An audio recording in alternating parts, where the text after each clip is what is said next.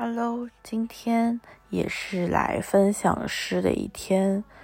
嗯，要分享的这一首诗，或者说今天想读的这首诗是顾城的《木床》。我知道勇士降临并不悲伤，松林中安放着我的愿望，下边有海，远看像水池，一点点跟我的是下午的阳光。人时已尽。人时很长，我在中间应当休息。走过的人说树枝低了，走过的人说树枝在长。那这首歌还是还蛮有顾城的风格的，虽然我对诗也没什么了解啊，就可能接下来的部分就张张嘴说胡话。我对顾城的接触就是《顾城哲思录》嘛，那那本诗集里面的东西都是。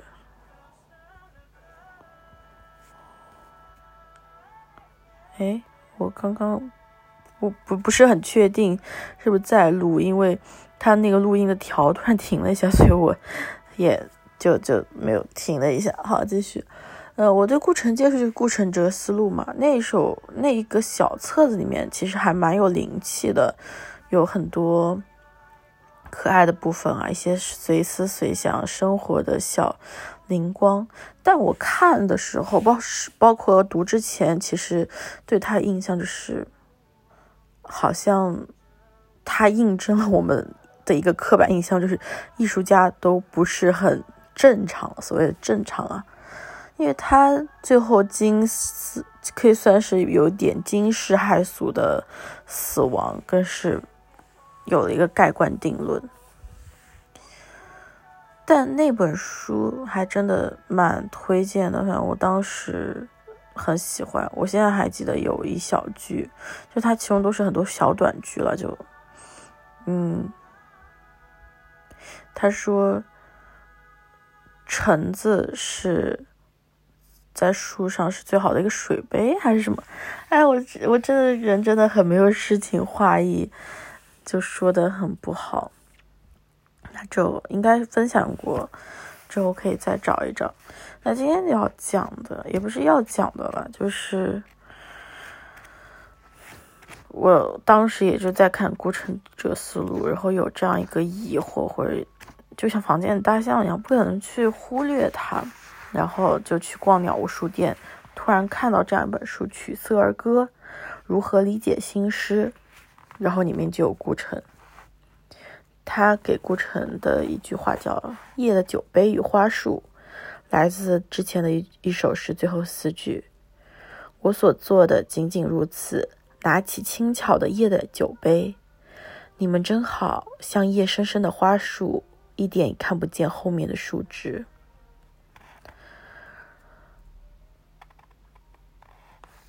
有这本书里面也没有逃避这个问题，但他说。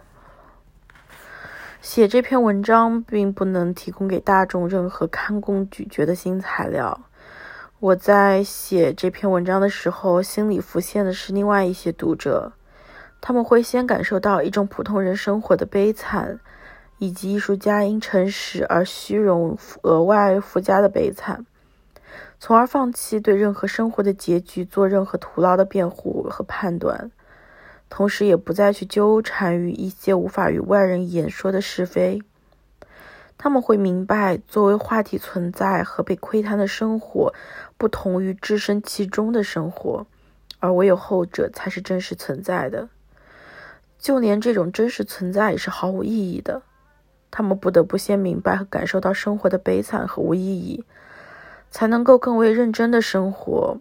并从议论他人的生活转向感受他人的生活，这是创作的起点。我们所能够言说和判断的唯有作品，这是另一种更为牢固且可以触摸的生活。抒情诗人本质上都是可靠的自传作者，他们的自自传就是他们的诗。这这这段话很大程度上缓解了我心里的某种隐隐的不舒适吧。就之前总会觉得，嗯，为什么要读他的东西或者怎么样？那对于诗人来说，他的诗可能才是他自传，而且对于那种八卦新闻、花边的，嗯，八卦的窥探，其实就没有去更全方位的了解一个人。我现在有点困，因为快到十二点了，我也不知道自己在说啥。嗯，今天本来也想早点睡，但最后也没有。嗯，最近也遭遇一些情绪的变化，最后自己也想很多，就是我很容易受外界的影响。嗯，然后有时候也不知道自己要什么，就还蛮可怜的。然后最近一个小目标就是想做一个任性的人。那今今天顾我在看顾城的诗的时候，也有这样一首诗，蛮想去做作为今天读的一首诗来分享的。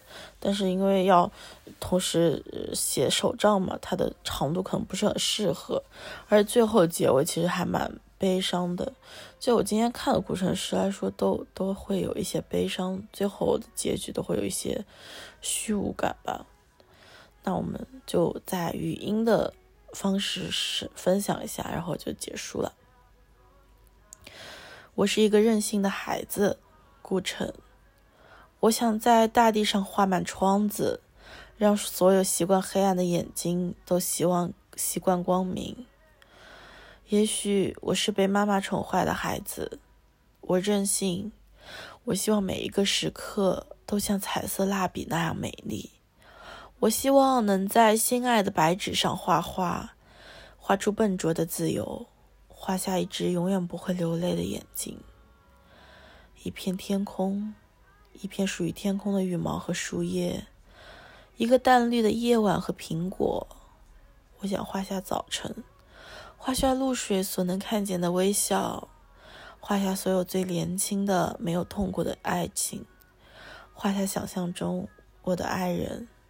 他没有见过阴云，他的眼睛是晴空的颜色。他永远看着我，永远看着，绝不会忽然掉过头去。我想画下遥远的风景，画下清晰的地平线和水波，画下许许多多快乐的小河，画下丘陵，长满淡淡的绒毛。我让他们挨得很近，让他们相爱。让每一个默许，每一阵静静的春天的激动，都成为一朵小花的生日。我还想画下未来，我没见过它，也不可能，但我知道它很美。我画下它秋天的风衣，画下那些燃烧的烛火和枫叶，画下许多因为爱他而熄灭的心，画下婚礼，画下一个个早早醒来的节日。上面贴着玻璃糖纸和北方童话的插图。我想涂去一切不幸。我想在大地上画满窗子，让所有习惯黑暗的眼睛都习惯光明。我想画下风，画下一家比一家更高大的山岭，画下东方民族的渴望，画下大海，无边无际愉快的声音。最后，在直角上。我还想画下自己，画下一只树熊，它坐在维多利亚深色的丛林里，坐在安安静静的树枝上，发嫩。它没有家，没有一颗留在远处的心，它只有许许多多浆果一样的梦和很大很大的眼睛。我在希望，在想，但不知为什么，我没有领到蜡笔。没有得到一个彩色的时刻，我只有我，我的手指和创痛，只有撕碎那一张张心爱的白纸，让他们去寻找蝴蝶，让他们从心田消失。我是一个孩子，一个被幻想妈妈宠坏的孩子，我任性。嗯。这个任性的小孩是被幻想的妈妈宠坏的，但我也想当一个任性的被宠坏的小孩，所以晚安啦。